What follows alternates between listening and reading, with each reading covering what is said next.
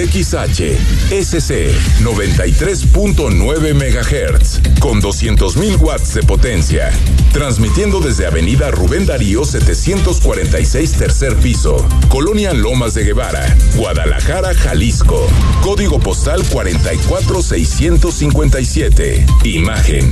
Poniendo a México en la misma sintonía. Escucha Imagen Jalisco con Enrique Tucent de 8 a 9 de la noche 93.9 FM Imagenguadalajara.mx Imagen más fuertes que nunca.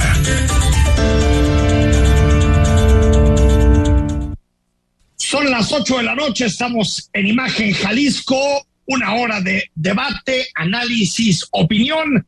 Quédate con nosotros a las nueve, hasta las nueve porque más adelante te vamos a decir quién se lleva los libros, los dos libros de los rojinegros del Atlas que vamos a regalar esta semana a quienes nos mandaron su selfie con la camisa del Atlas.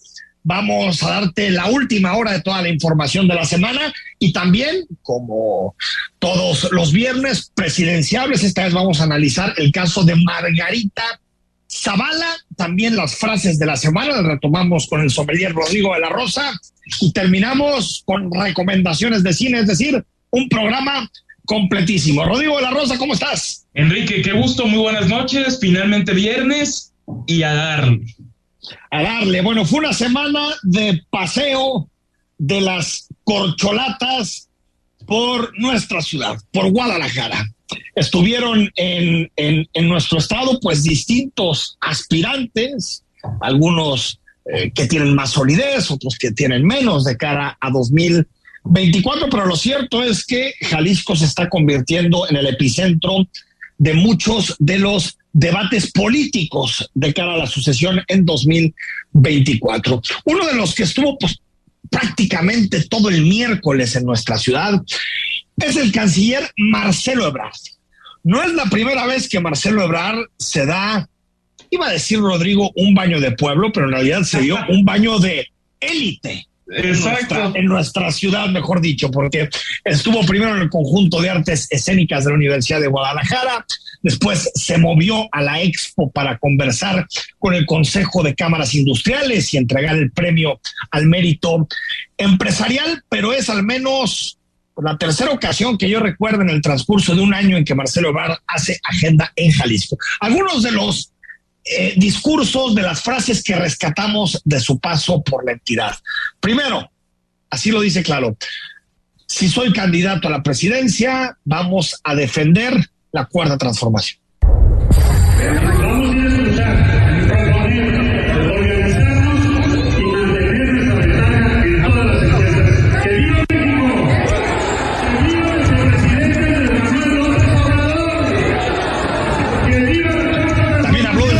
Libre Comercio de América del Norte, pero también defendió su condición de corcholata destapada, es decir, que él ya es una corcholata y que el presidente de la República ha dicho que es una de sus corcholatas de cara a 2024. Así lo defendió. Porque ya dije cinco veces, se ha mencionado y he estado en muchos eventos, eso no es el objetivo. El, el objetivo hoy era iniciar unos diálogos con toda lo que es la representación local de diputadas, diputados, en fin, lo que expliqué ahorita, ¿no? Regidores, síndicos, toda la representación local de Morena a nivel nacional. Yo lo que voy a hacer es participar en la encuesta, cumplir mis obligaciones.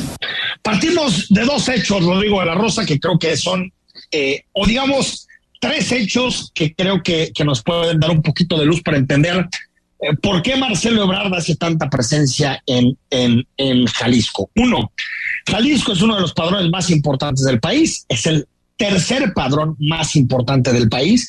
Y recordar que ningún presidente de la República ha alcanzado los pinos sin ganar Jalisco. Ninguno. Hasta López Obrador ganó Jalisco en 2018 para alcanzar los pinos. Dos, es un estado que todo indica que no caerá en manos de Morena, a diferencia de los veintitantos que ya gobierna Morena e incluso los que se podrían añadir el próximo año en las elecciones de 2023. Y tres, eh, Rodrigo, creo que también Marcelo Ebrard viene a contextos que no parecerían demasiado proclives para un candidato de izquierda, es decir, con empresarios, eh, hablar de estabilidad, de gobernabilidad y no necesariamente con el tono que lo hace el presidente López Obrador, ¿no?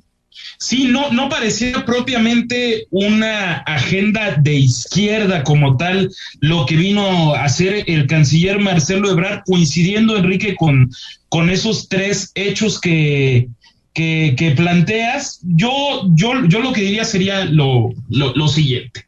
Yo no veo un panorama en que los industriales de Jalisco inviten a su evento a cualquier otro candidato de Morena. No, no, no es a Sheinbaum, a No, de ninguna manera. De ninguna manera estaría ahí Claudia Sheinbaum y Adana Justo estuviera, pero en su calidad de secretario de gobernación, que lo hace el segundo personaje más importante del gobierno federal. Sin embargo. No de corcholata. Mande. No como corcholata, sino como. Ah, no, no, no. yo, yo no lo vería como una corcholata. A mí, ¿qué impresión me da? Con un segundo, con un segundo hecho. Marcelo Ebrard tampoco estuvo con personajes del morenismo jalisciense ni con los que se se sus cercanos, ya sea el diputado local Tomás Vigil o el regidor zapopano Uribe, Alberto Uribe. y entonces, ahora, ¿qué, ¿qué mensaje nos puede dar eso? ¿Será que Marcelo Ebrard le está apostando a tener la simpatía de lo que él ve a los poderosos de Jalisco en la clase política y en la clase empresarial? Algo así como el consentido precisamente de estas clases de élite, hay que decirlo así, y en contraparte tal vez no ve fortaleza, creo yo, de personas del morenismo con los que diga, es que me ayuda a estar con él, es que me resulta útil juntarme con él, es que me resulta útil pedirle que opere por mí en, Jalisco. Tal vez no estén teniendo esa fuerza ni Alberto Uribe, que con todo respeto me parece que su trayectoria en el ayuntamiento de Zapopan ha sido francamente muy gris, y tampoco por parte de Tomás, tampoco logra mayor relevancia en la opinión pública, Enrique, y por ende, pues le apuesta a irse por el movimiento empresarial emesista, este fenómeno que tiene Jalisco desde hace pues ya siete años. A ver, yo creo que ahí hay, hay y, coincido contigo en el asunto de que, a ver, si tú me dijeras, eh, eh, los empresarios más poderosos de Jalisco, ¿a quién quieren en Los Pinos?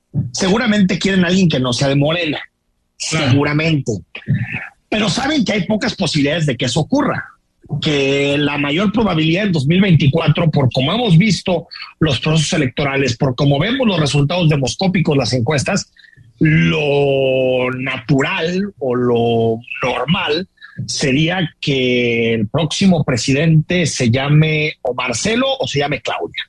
Básicamente, eh, eh, eso es lo que parece ser. Y Claudia Sheinbaum ha tenido un discurso bastante duro con, con, con, los empresarios, mucho más cercano al obradorismo. En algunas ocasiones parece pues simplemente ventríloco de lo que piensa el presidente López Obrador, es decir, no tiene una imagen propia, no tiene una actitud propia, ideas propias. Más allá de que creo que hay temas que sí ha tratado distintos como por ejemplo la seguridad, creo que no es lo mismo la política de abrazos y no balazos de López Obrador que lo que está haciendo García Harfuch. El COVID ha habido algunos distanciamientos, pero en su política económica me parece que el discurso es básicamente el mismo. Y yo creo que Marcelo Obrador está queriendo hacer diferenciación ahí, mandar el mensaje de decir, a ver, yo soy el candidato de la estabilidad, yo soy alguien que puede tener interlocución con grupos empresariales, yo soy alguien que puede tener interlocución con la oposición. Yo soy alguien que puede reunirse con personas que no están cercanas a la cuarta transformación y por lo tanto yo puedo ampliar la base de electores de Morena.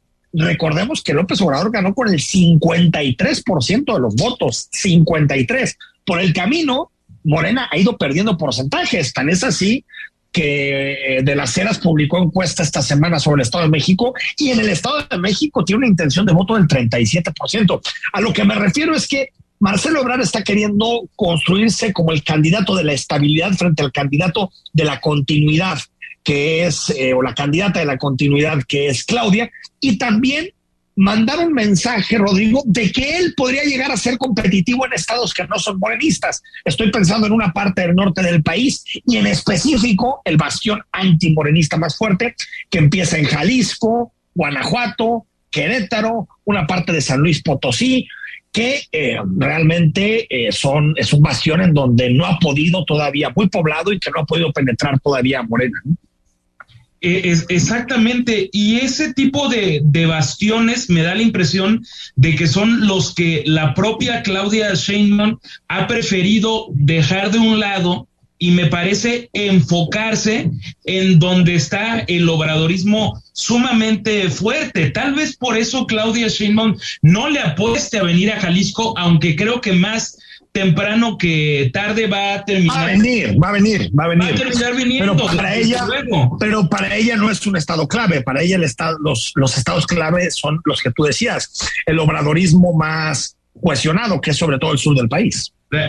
Tabasco, Chiapas, desde luego Campeche, Oaxaca, Guerrero, Michoacán, ¿no?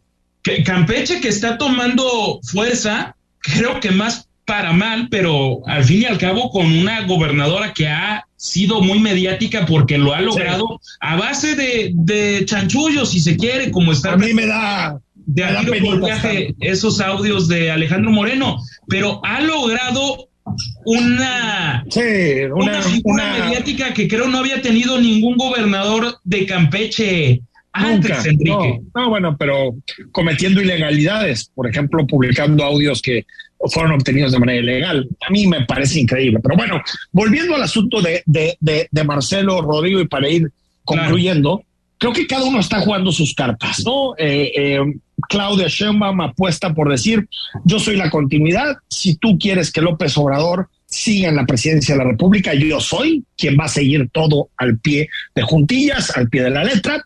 Y Marcelo Ebrard dice, yo soy un candidato de Morena, la cuarta transformación seguirá, pero no vamos a poner en riesgo el tratado, estabilidad económica, diplomacia, buena relación con Estados Unidos. A mí me parece, así te lo digo, que si la elección mañana ponen a Claudia Sheinbaum en la boleta, yo creo que la elección se puede apretar, porque, por ejemplo, el norte del país que llegó a votar por López Obrador, no sé si votaría por Claudia Sheinbaum con algunas posturas que tiene.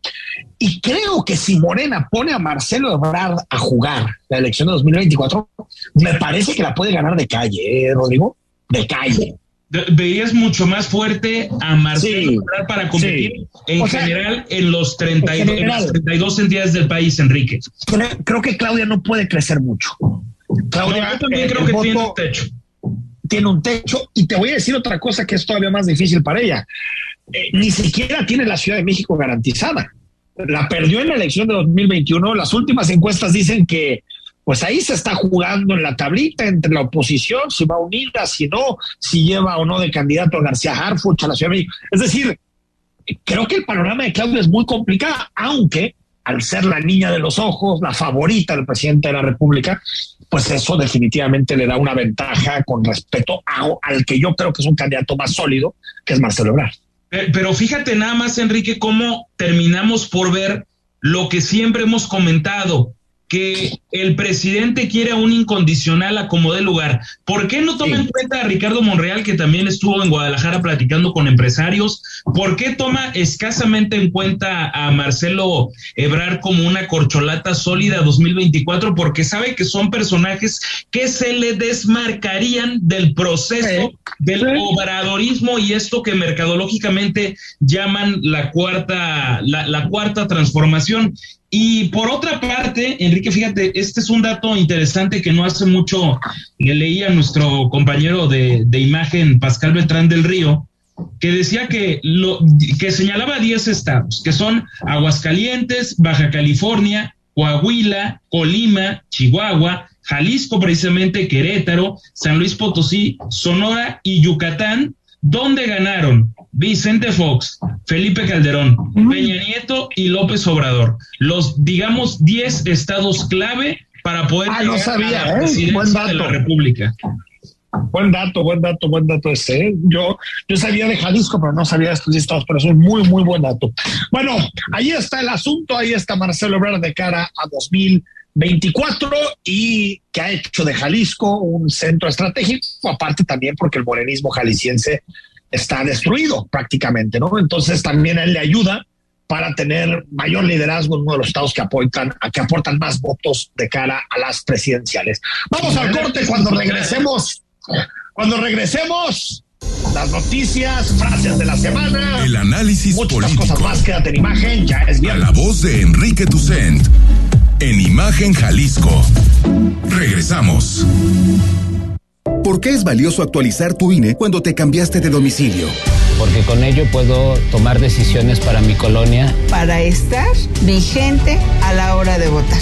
Porque ahora yo vivo aquí y pertenezco ahora a este lugar. Porque podemos formar parte de las elecciones en nuestra colonia. Si te cambiaste de casa, avísale al INE y sé parte de quienes toman las decisiones en tu nueva comunidad. Haz tu cita en INETEL 804-33-2000 o en INE.mx. INE. La industria automotriz es innovación, seguridad, tecnología, movilidad y elegancia. En Autos en Imagen, viajaremos juntos de lunes a viernes, de 4.30 a 5.30 de la tarde, por el apasionante mundo del automovilismo, de la mano de Cristian Moreno. Pasión y experiencia por los autos, por Imagen Radio, poniendo a México en la misma sintonía.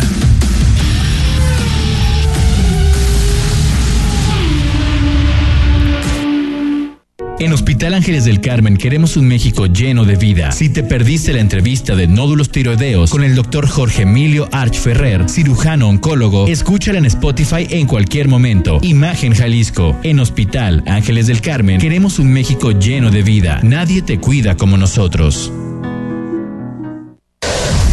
Puede llegar dividida en tracks.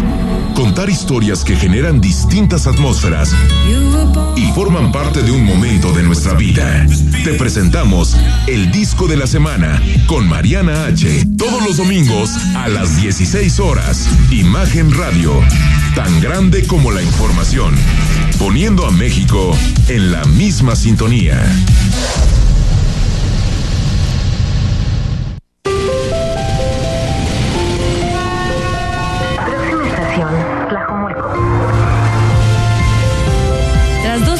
Enfrentar grandes retos y obstáculos, la línea 4 llegará a Tlajomulco.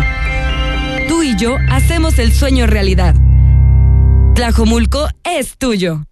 Este 4 de septiembre, no me rindo. La edición 33 de nuestro tradicional medio maratón Atlas Perdura lo correremos por las y los niños con cáncer. Participa en nuestra primera carrera con causa donando a nariz roja o poniéndole precio a tus kilómetros recorridos. Más información en nuestras redes sociales. Club Atlas, Dulces de la Rosa y Nariz Roja invitan.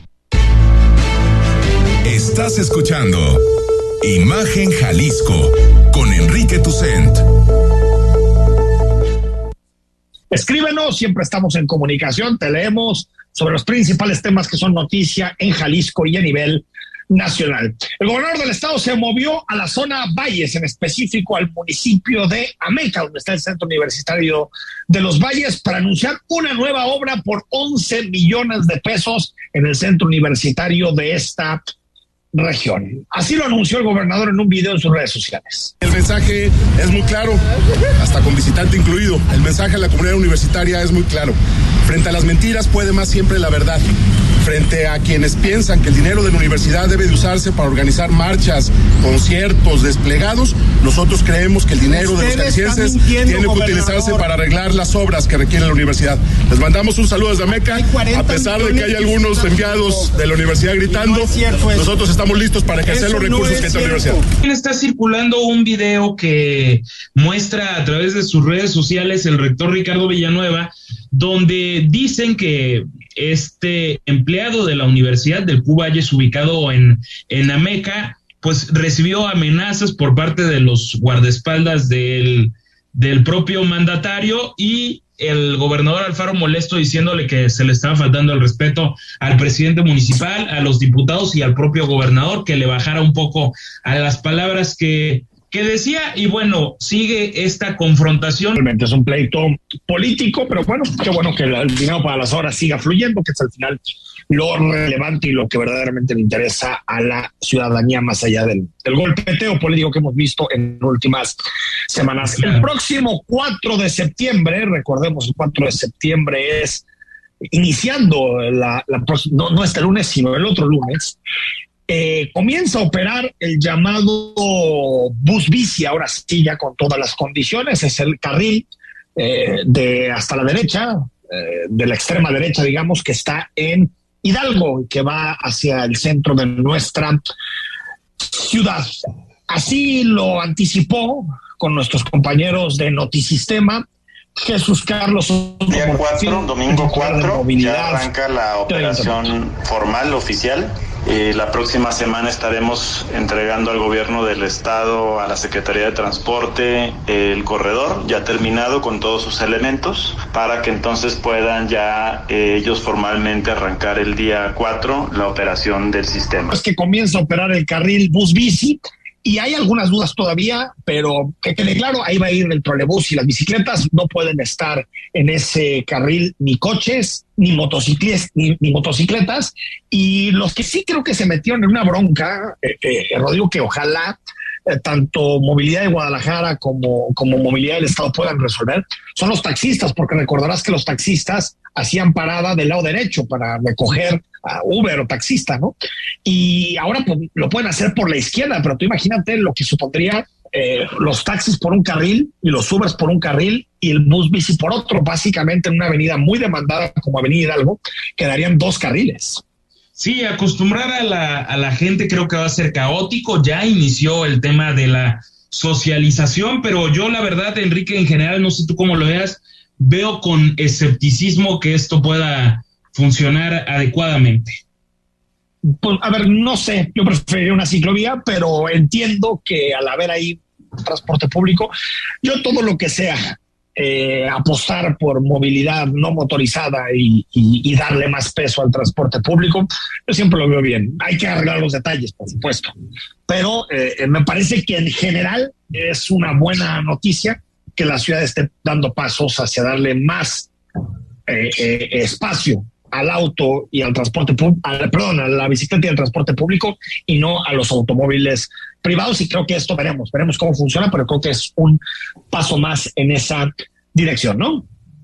Sí, eh, eh, ahora sí que esperemos que, que funcione, pero parte de que eso funcione perfectamente es precisamente lo que ya comentaba, la socialización. Ojalá se haga adecuadamente y sí, sin duda siempre será la mejor idea que una ciudad apueste por el transporte público. Y, como el señor Rodrigo de la Rosa, que se va al centro en la línea 3, usted se puede ir al centro como yo en bicicleta o puede tomar el trolebús y se acabó. y te libras de problemas. ¿Para qué tomar el vehículo? Llegas de volada. llegas de volada. Ese es lo otro, que ya con el carril confinado, pues te vas a, o sea, ya el, el trolebús va, va solo prácticamente con las bicicletas, entonces seguramente hará 10, 12, 13 minutos menos al centro, por lo tanto es la mejor opción. Deja el coche en tu casa y vete al centro en transporte público o en bicicleta. Bueno, Rodrigo, un caso parecido a JP, el que está haciendo público mural en los últimos días, específicamente la empresa Green Oceans.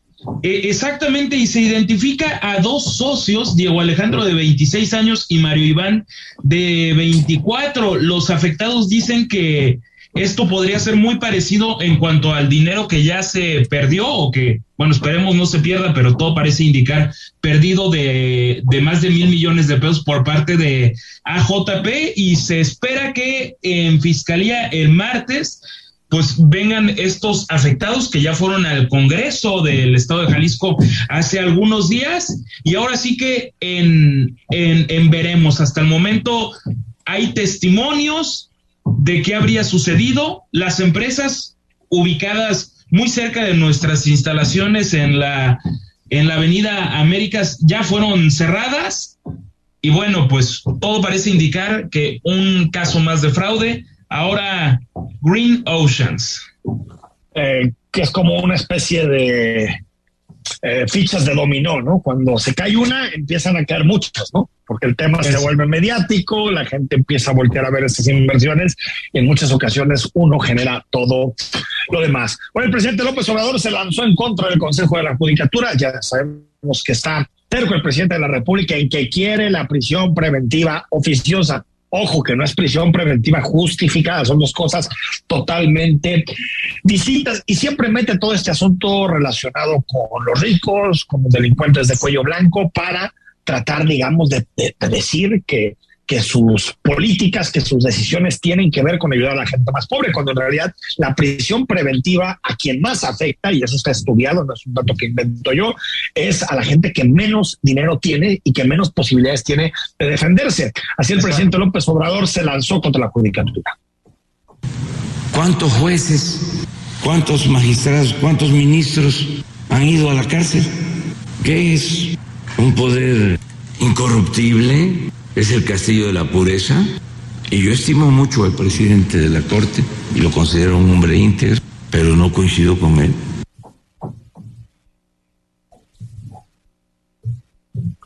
Pues agarró este tema personal, ya platicábamos ayer que el propio Ana Augusto eh, pasó unos un ratito por la Suprema Corte de Justicia haciendo cabildeo, lobby con los ministros, pero parece que el presidente no quiere dejar que, que, que, este tema avance, ¿no? que este tema se discuta en la Corte o que al menos la Corte eche atrás la prisión preventiva oficiosa.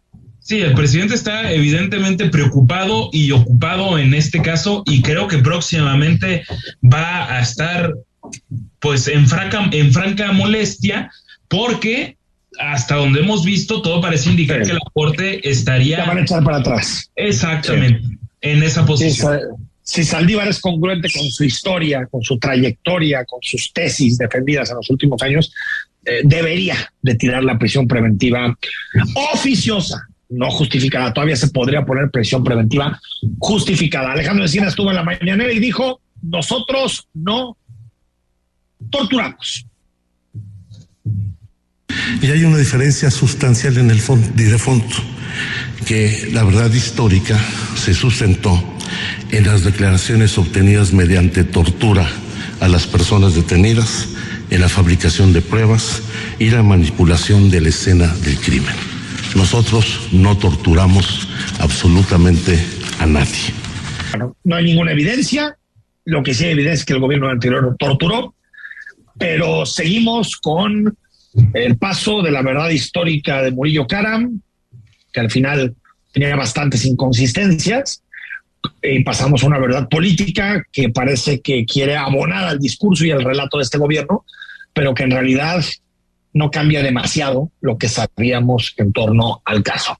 Lamentablemente, eh, eh, y otra vez en la mañanera se hizo yo creo que más propaganda que hechos. Que datos, ¿no? Eh, como, como, como es costumbre, se termina nada más diciendo lo que el presidente quiere escuchar y decir que son distintos nada más porque dicen que son distintos. Ah, bueno, sí, ya, ya. Por supuesto que de esta tortura no sabíamos el sexenio anterior, por supuesto. Ya eso lo fuimos subiendo con el paso del tiempo. Cada viernes, unos minutos para hablar de los personajes que serán clave de cara a 2024. Algunos serán presidenciables, otros no serán presidenciables, pero definitivamente jugarán un rol importante en la sucesión. Hoy con nuestro politólogo de cabecera, con David Ricardo, analizamos a Margarita Zavala. David, ¿cómo estás? Hola, Rodrigo, eh, Enrique, todo bien, muchas gracias. Oye, a ver, vamos con una, yo creo que Margarita Zavala eh, eh, tiene, tiene casi, se presenta por sí sola, pero ¿por dónde le entramos a Margarita?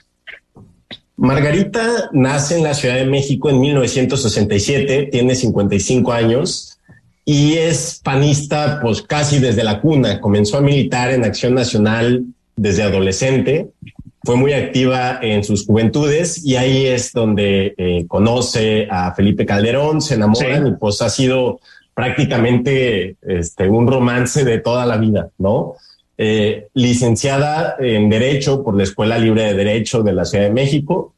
Es consejera política de Acción Nacional desde 1991 hasta su renuncia, eh, que fue pues muy polémica, muy, su, renuncia, pues porque era una de las figuras más, más notables y notorias del panismo.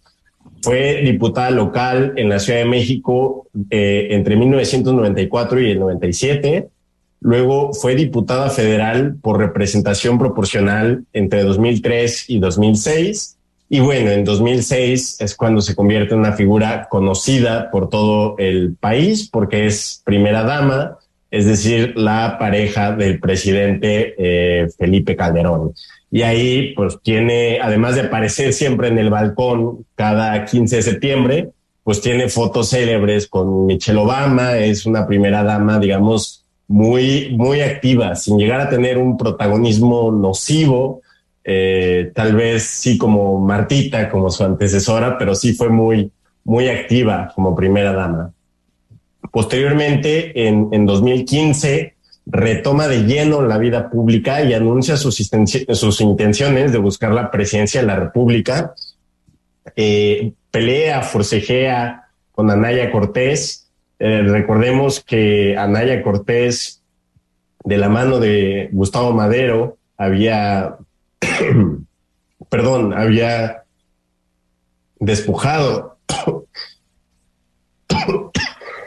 no te preocupes, no te preocupes. Hay que decir que el, buen David está en medio del COVID, entonces ya es un gesto heroico que esté con nosotros esta noche.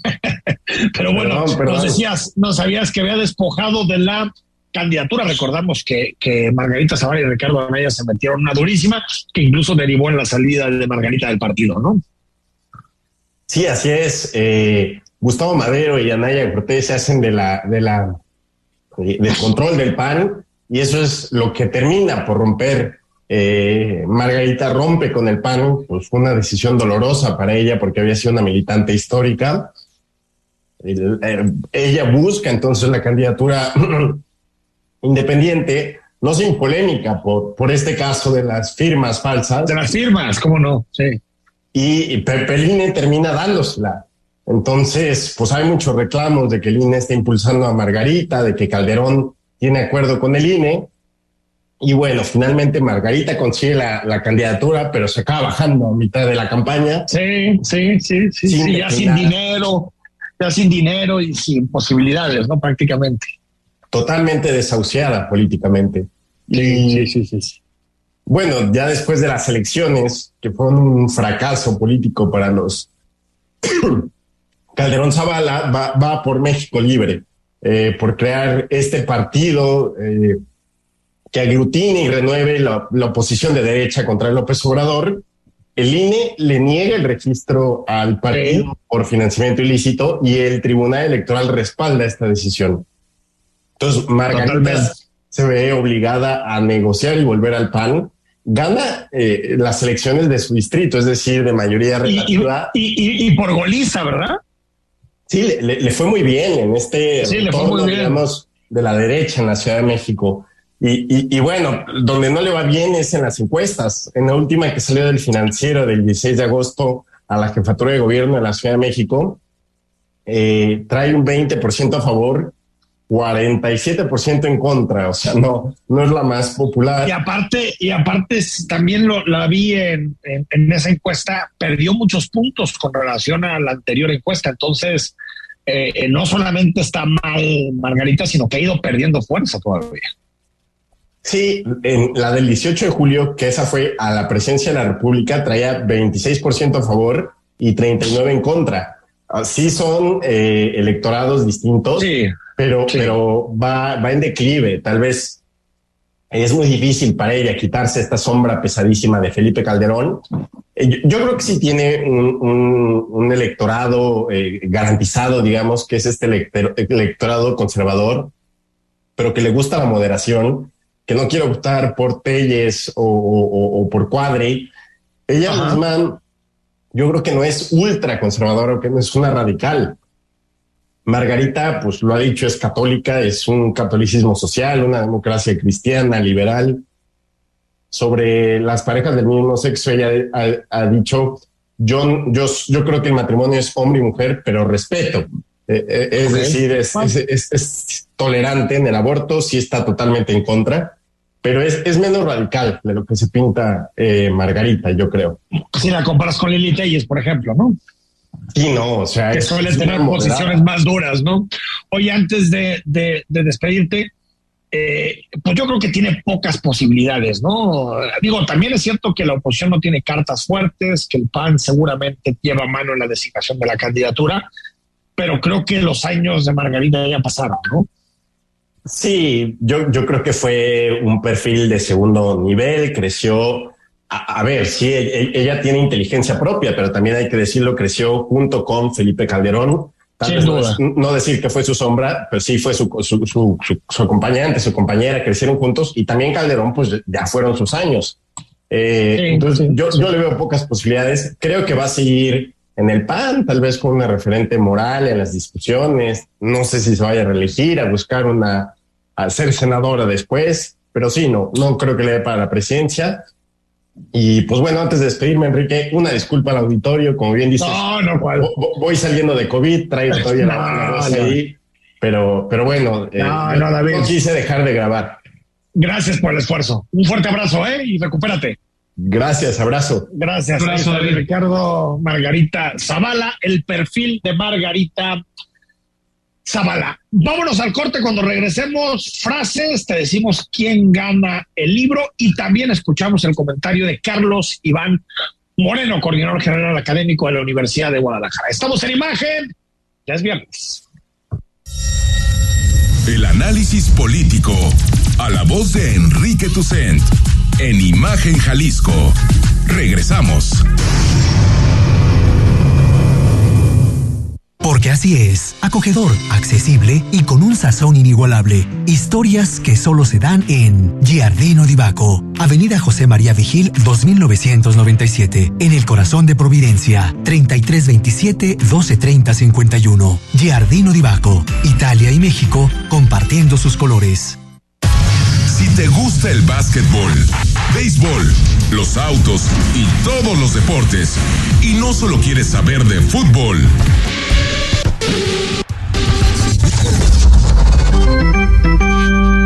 te invitamos a que escuches todos los domingos, de 8 a 10 de la noche, Imagen Deportiva, por Imagen Radio, poniendo a México en la misma sintonía.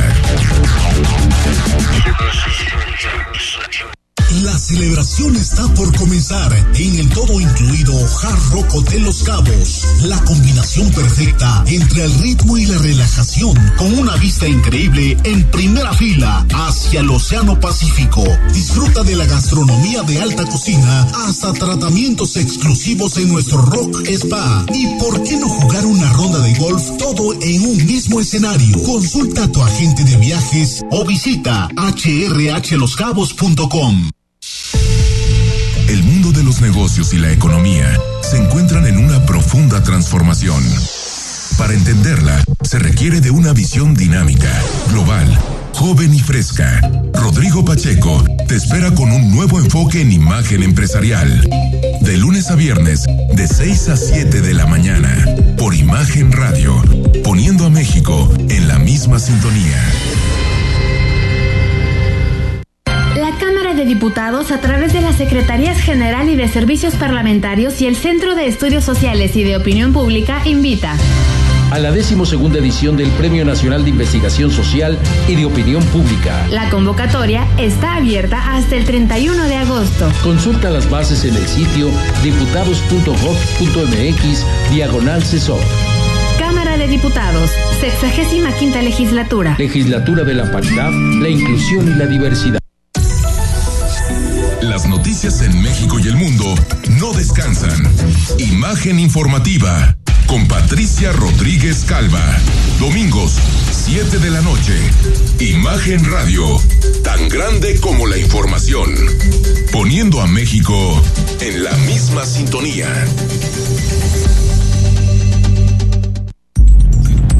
Estás escuchando Imagen Jalisco con Enrique Tucen. Hemos hablado en este espacio sobre el plan de estudios, por decirle de alguna manera, Rodrigo, que presenta el gobierno de México. Bueno, veremos en qué concluye, pero hasta el momento lo que sabemos es un despropósito mundial, tremendo, o sea, verdaderamente es la apuesta por el adoctrinamiento y la ideologización a través de las aulas. Y sobre esto habla hoy nuestro colaborador Carlos Iván Moreno. La semana pasada, la Secretaría de Educación Pública presentó el nuevo plan de estudios para educación preescolar, primaria y secundaria. Desde entonces se ha hablado mucho, ha corrido mucha tinta al respecto. Yo lo que quiero destacar es que en este plan hay algunos elementos positivos. Por ejemplo, el enfoque interdisciplinar, el pensamiento crítico o el aprendizaje basado en proyectos, que incluso son estrategias que comparten los mejores sistemas educativos del mundo y con los que difícilmente podemos estar en desacuerdo. Pero el problema de fondo no es ese. El problema es pensar que un nuevo plan de estudios o que una nueva ley general por sí mismos van a cambiar la realidad educativa en las escuelas, en las aulas, en el día a día. El papel lo aguanta todo y nada va a cambiar si no reconocemos y atendemos los verdaderos problemas estructurales de nuestro sistema educativo, arrastrados, por cierto, desde hace décadas. Menciono solo algunos ejemplos. Somos el país de la OCDE con el menor presupuesto por estudiante en el nivel básico. También somos el séptimo país con los peores salarios para docentes de primaria.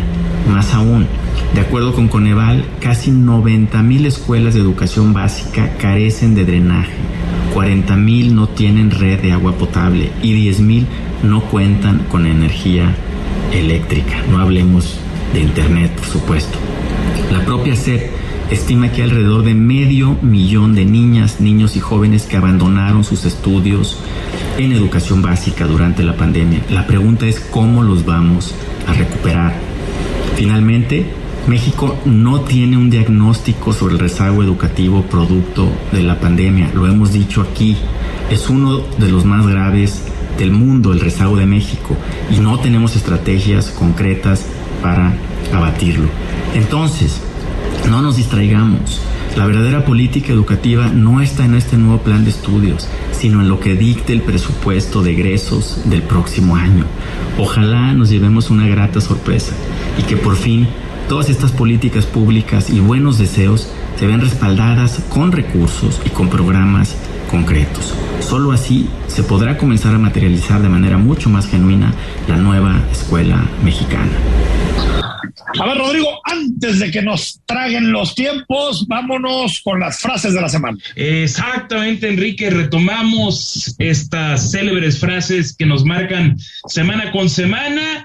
Y ahora es Ricardo Monreal quien, sin mencionar por nombre y apellido, así le tiró a la flamante jefa de gobierno de la capital del país, Claudia Sheinbaum. Voy a traer a mi español. La defensa ¿Dónde está Ana? Les voy a enseñar mi española. ¿Dónde está Ana?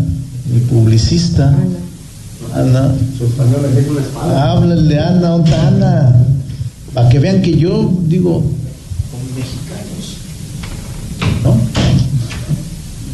No necesito publicistas extranjeros. Soy de corazón nacionalista y de acción nacionalista. Hay una, hay una chaparrita que me ayuda, que me atropella cada vez que Entonces, y es chapaneca. Bueno, eh, nada más poner el contexto, tal vez mucha gente no lo sepa, pero eh, Claudia Sheinbaum anunció el fichaje de Antonio Gutiérrez Rubí, uno de los mejores estrategas políticos del mundo, que llevó a Gustavo Petro, al presidente de Colombia, el que llevó su, su candidatura y hace referencia a eso Ricardo Monreal, pues ya debería empezar a moverse Monreal en esos temas, ¿eh? Es que también de lo que se, de lo que se ha hablado en trascendidos, Enrique, es que Claudia Sheinbaum estaría imponiendo al que le lleva su comunicación actualmente en la Ciudad de México como presidente de Morena, precisamente ahí en la capital. Veremos. Mira, mira nomás, mira nomás. Bueno, bueno, bueno, bueno. Y el presidente López Obrador se aferra a la prisión preventiva oficiosa. Disfruten de qué forma se lanzó contra el Consejo de la Judicatura y sus torres de pureza. Lo de Cerón fue una cosa tolerada, es pues es eh, un asunto que tiene que ver con la delincuencia, que no solo mm, tiene eh, eh, se da fuera del gobierno. Existe la delincuencia de cuello blanco. La enésima confrontación entre el rector Ricardo Villanueva y el gobernador Enrique Alfaro. Es que por ahí dice el rector Villanueva que él no haría eventos para una simple remodelación de baños. Eh, y, generalmente cuando se hacen, pues van las autoridades universitarias, pero si el gobernador quiere dedicar parte de su agenda para arrancar obras de 3 millones de pesos en el CUAD, en donde se va a remodelar los baños de una biblioteca, pues qué bueno que el gobernador tenga eh, parte de su agenda para eso y siempre vamos a agradecer los 228 millones de pesos, los agradecemos infinitamente, qué bueno que se construyan. Pero yo se lo digo y se lo mando a decir al gobernador, que nos mande los 360 millones de pesos que llevó a tener esa partida y yo me comprometo a no meterle ni un peso al museo. Reactivar el PUC. No, yo, yo soy serio, yo me pongo a trabajar. Pero, pero habla de que Yo- esos 140 mi respuesta, pesos ya mi, no respu- al, no, al museo. mi respuesta es muy sencilla. Yo soy o trato de ser siempre alguien serio. No gobierno a través de mensajes en las redes. Yo eh, trabajo con seriedad y no voy a engancharme en esas tonterías. Bueno, y recordemos que fue la semana de las corcholatas en Jalisco. Marcelo Ebrard estuvo paseándose por nuestras tierras y Pablo Lemos dijo, bueno, bueno, no fui a cenar con Ebrard, como lo dijeron algunos medios de comunicación, sino que nos echamos un cafecito, algo así dijo Lemos, ¿no? No, no, oye, pero fue un cafecito, aparentemente no fueron unos whiskachos. Bueno, se los perdieron. Eh, yo ayer, ayer a menos digo que alguien hubiera estado entre mi esposa y yo en pijama en la cama, porque yo ayer llegué muerto de cansado después de la sesión del pleno y a las 10 de la noche estaba en pijamita en mi casa, rodeado de mi esposa y de mis hijos. El canciller y yo, los dos solos, platicamos tendido, amplio, eh, en una plática muy cordial, pero los dos solos, echamos un muy buen cotorreo, la verdad es... eh, no, no, no, no, no, no. Estuvimos platicando, yo le eh, platiqué sobre Guadalajara, capital mundial del libro. ¿Con qué te quedas? Me quedo con. Yo, yo me quedo hoy con, con Ricardo Monreal. Me pareció creativa la, la forma en la que está metiendo su propia grilla y también por el contexto, no olvidemos, Enrique, de cómo terminó operando en contra de Claudia y le salió de mil maravillas eso el año pasado. Sí, sí, sí, buenas. eh, se aventó bien el sarcasmo, ¿no? Monreal, yo también coincido contigo. Y, y pues este, es que hay tiro entre Monreal y Sheinbaum, no se quieren nadita. Nada, nada, nada. Y no dudes que Monreal, desde la oposición, puede enfrentarse al candidato o a la candidata que impulse Sheinbaum. Ahí también está la Claro. lógica de la sucesión de la capital de la República, que en donde sabemos que también Ricardo Monreal tiene sus cartitas. Bueno, antes de irnos al cine, Rodrigo, hoy nos tocan dos números sobre la gente que mandó selfie y quiero que me des dos números del 1 al 114. Del 1 al 114, pues nos vamos con el 113, Enrique. 113, Carlos Cham es uno de los que se lo llevan. Otro numerito. El otro numerito, nos vamos a ir más bajitos, al 52. 52, Nadia Munguía, que también nos mandó su selfie con una camisa blanca de los rojinegros del Atlas. Pues ahí están los dos libros del Atlas que se van esta semana. Recuerda que regalamos libros siempre. Aquí en Imagen Jalisco nos gusta leer. Creemos que la lectura nos abre universos, que es mucho más que un placer capitalista, ¿no, Rodrigo? Es algo... Como dice el tristemente célebre Marx Arriaga, caray. ¿A Hay dónde gente vamos que- a parar, Enrique? ¿A dónde vamos a parar? Bueno, cada semana libros te puedes apuntar para el nuevo libro desde el próximo lunes. Tiempo de corte y cuando regresemos, El análisis El político. A la voz de Enrique Tucent. En Imagen Jalisco. Regresamos. Porque así es, acogedor, accesible y con un sazón inigualable. Historias que solo se dan en Giardino di Baco, Avenida José María Vigil 2997, en el corazón de Providencia, 3327 1230 51. Giardino di Baco, Italia y México compartiendo sus colores. Escucha Imagen Jalisco con Enrique Tucent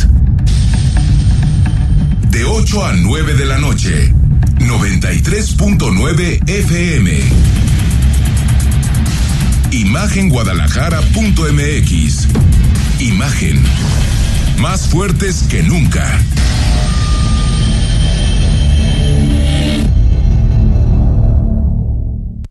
4 de septiembre no me rindo. La edición 33 de nuestro tradicional medio maratón Atlas Perdura lo correremos por las y los niños con cáncer. Participa nuestra primera carrera con causa donando a nariz roja o poniéndole precio a tus kilómetros recorridos. Más información en nuestras redes sociales. Club Atlas, ganabet.mx y nariz roja invitan. Imagen Radio, ahora para todo México. Lleva su programación a la televisión abierta, en el canal 3.4 de televisión abierta. Imagen Multicast, la mejor información, con la mejor tecnología digital de la televisión en vivo y a todo color. Con los reconocidos comunicadores de Imagen Radio, Imagen Multicast. Canal 3.4 de televisión abierta, poniendo a México en la misma sintonía.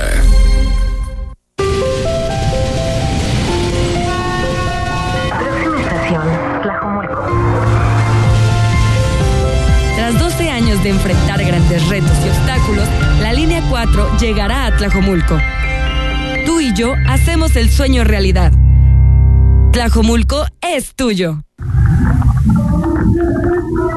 Mitos y leyendas de la música llegan a través de Imagenología.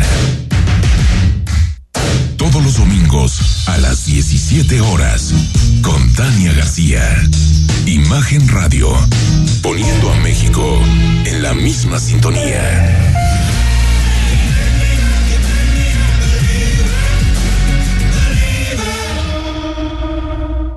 Estás escuchando Imagen Jalisco con Enrique Tucent. Siguen los debates sobre el caso Ayotzinapa, la investigación, qué es verdad, qué no es verdad, qué cambia la famosa verdad histórica del sexenio anterior. Escuchamos a nuestra colaboradora, al analista político Montserrat Pérez Cisneros. Ayotzinapa fue un crimen de Estado, pero nosotros eso ya lo sabíamos.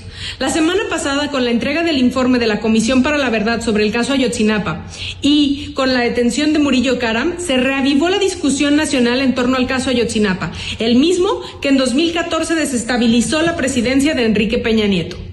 Para muchos, el reconocimiento de la falsedad de la verdad histórica y de la participación de distintas corporaciones e instituciones del Estado en los lamentables hechos que presuntamente le quitaron la vida a 43 estudiantes es histórico. Pero para otros, como las familias de los estudiantes, algunos de los colectivos e incluso equipos que estuvieron alrededor de alguna de las investigaciones independientes sobre el caso, esto no es más que un movimiento político que sigue encubriendo a uno de los principales culpables el ejército mexicano.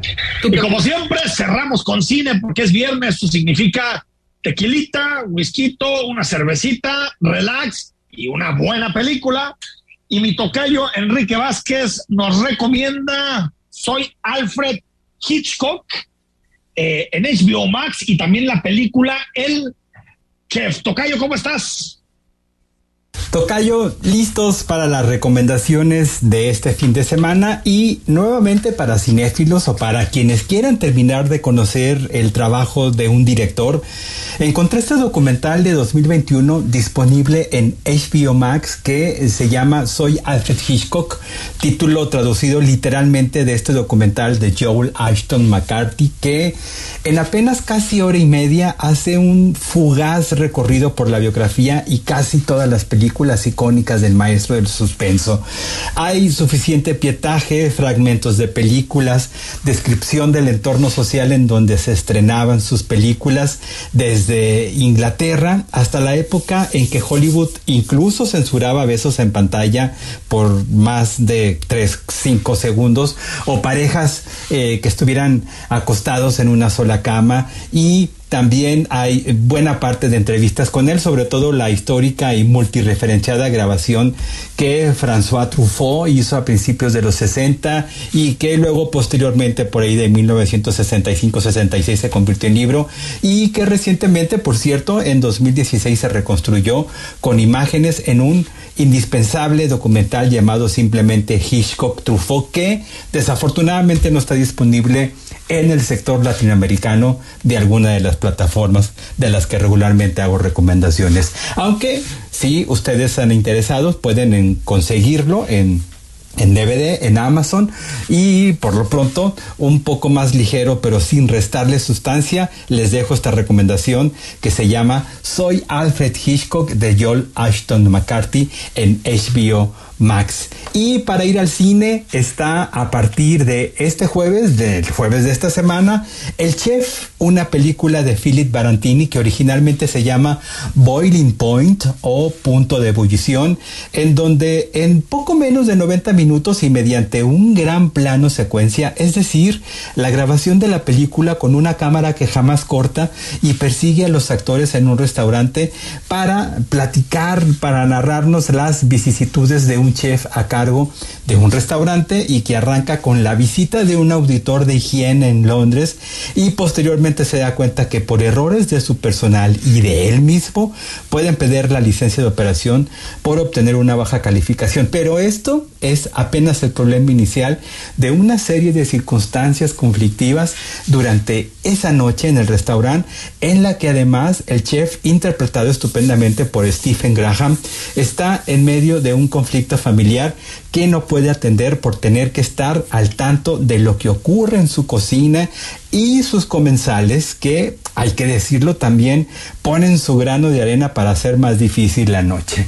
El chef de Philip Barantini es un estupendo esfuerzo, estresante, intrigante, por ver cómo es que se resuelve o no problemas en algo que parece tan placentero como llegar, solicitar y comer en un restaurante de determinado nivel, en donde además de prepotencia también hay racismo contra trabajadores o incluso trabajadores problemáticos a los que tampoco puede demasiado por su condición de inmigrantes.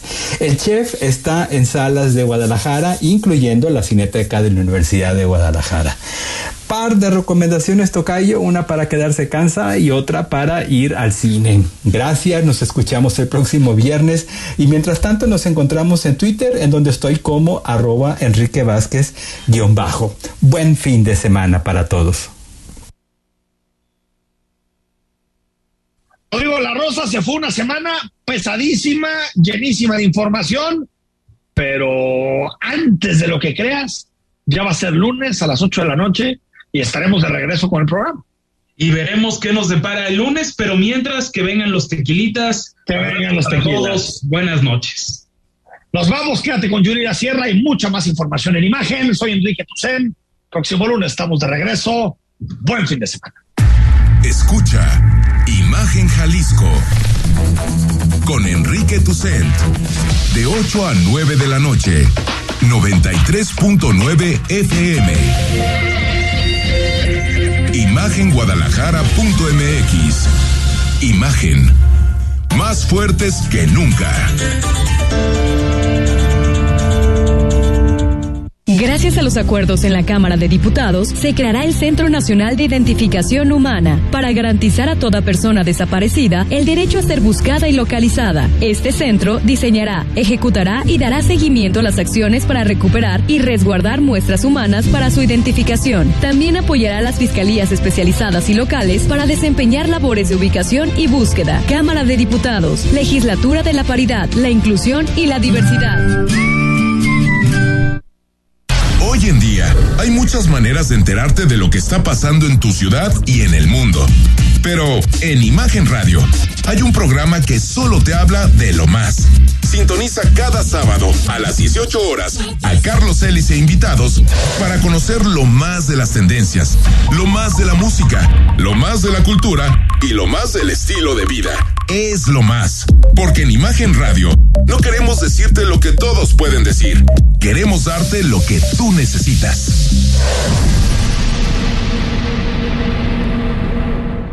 Habla Andrés Manuel López Obrador. No somos iguales durante los gobiernos neoliberales por corrupción. Se apostó a privatizar la salud. Ahora que ya pasó la pandemia, afortunadamente, estamos dedicados a levantar el sistema de salud pública, atención médica y medicamentos gratuitos. La salud no es un privilegio, es un derecho de nuestro pueblo. Cuarto informe. Gobierno de México. XH SC 93.9 MHz con 200.000 watts de potencia.